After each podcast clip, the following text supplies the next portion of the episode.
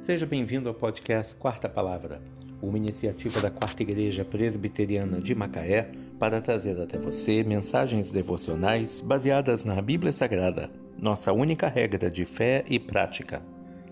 Nesta sexta-feira, dia 17 de setembro de 2021, veiculamos da primeira temporada o episódio 487, quando abordamos o tema Veneno que se espalha, parte 2.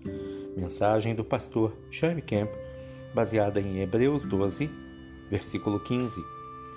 Atentando diligentemente, porque ninguém seja faltoso, separando-se da graça de Deus. Nem haja alguma raiz de amargura que brotando vos perturbe, e por meio dela muitos sejam contaminados. Não é apenas a esposa que pode ferir o espírito do marido. O contrário também é totalmente verdadeiro. Vejamos como é o outro lado da moeda. A mulher se sente ferida quando o marido não lhe reserva o primeiro lugar em sua vida.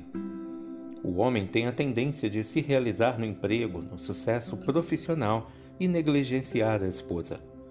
Quando ela não sente que é a primeira em sua vida, começa a questionar seu amor e fica insegura. O dever do marido é suprir as necessidades da esposa. Desse modo, ela se sentirá amada.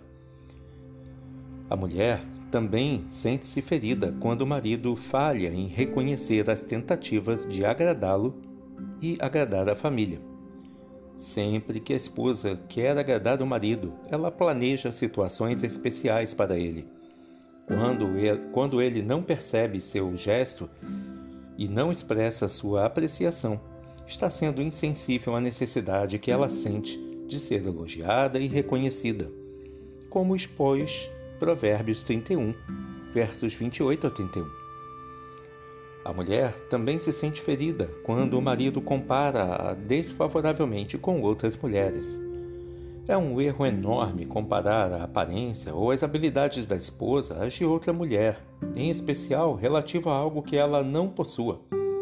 É ainda pior se a comparação for feita em forma de cinismo ou ironia ferina.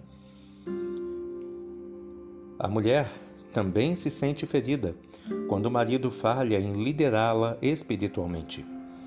A esposa tem grande necessidade de sentir a liderança espiritual do marido.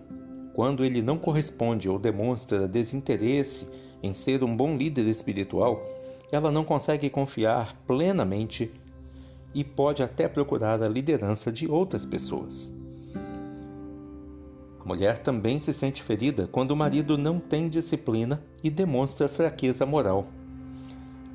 A esposa perde a admiração que tem pelo marido se observa nele a falta de disciplina ou fraqueza moral.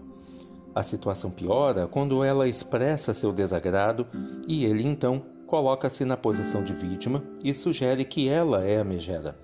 A inversão dos papéis só torna mais grave e, mago e magoa ainda mais. Ao casar, a mulher espera que o marido seja seu amigo, companheiro, confidente, cúmplice, protetor, namorado, amante, entre outras qualidades.